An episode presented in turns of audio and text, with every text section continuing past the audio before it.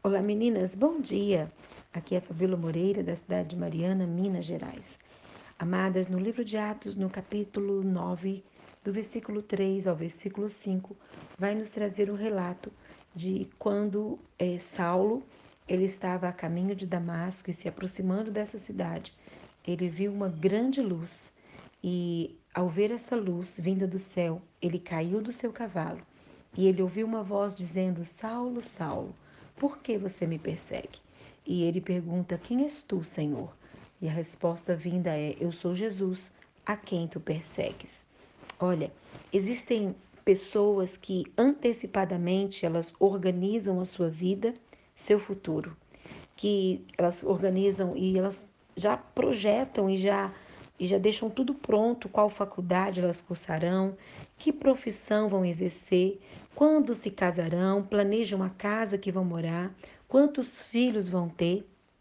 Tem pessoas que decidem até mesmo o seu plano de aposentadoria. E talvez Paulo, né, antes de ser Paulo, ele era Saulo, talvez ele também foi assim. Ele tinha uma missão, um propósito de vida e estava obstinado a segui-lo até o fim e não admitia os fracassos. Podemos dizer que um dia Deus fez os planos do apóstolo Paulo literalmente caírem do cavalo.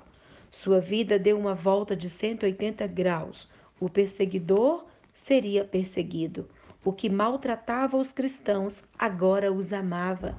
O que combatia Cristo agora o pregava como esperança de salvação para todos os homens. Talvez é, seu professor e mestre Gamaliel, depois de uma depois de uma né, né, depois da sua conversão, tivesse-o como um notório fracasso. Mas ai dos gentios se Paulo não lhes tivesse anunciado o evangelho. O que às vezes parece um fracasso aos olhos humanos, na verdade é livramento e graça aos olhos de Deus. Quando eu fui para é, o seminário é, fazer teologia é, e ser, meu sonho, meu projeto era ser uma missionária na África ou talvez uma professora é, de outras línguas bíblicas como grego e hebraico. Por um tempo eu tirei assim, é, eu sempre fui boa aluna, eu tirava sempre boas notas é, na faculdade e para provar o meu valor e a minha vocação, né, sempre me esmerava em dar o meu melhor.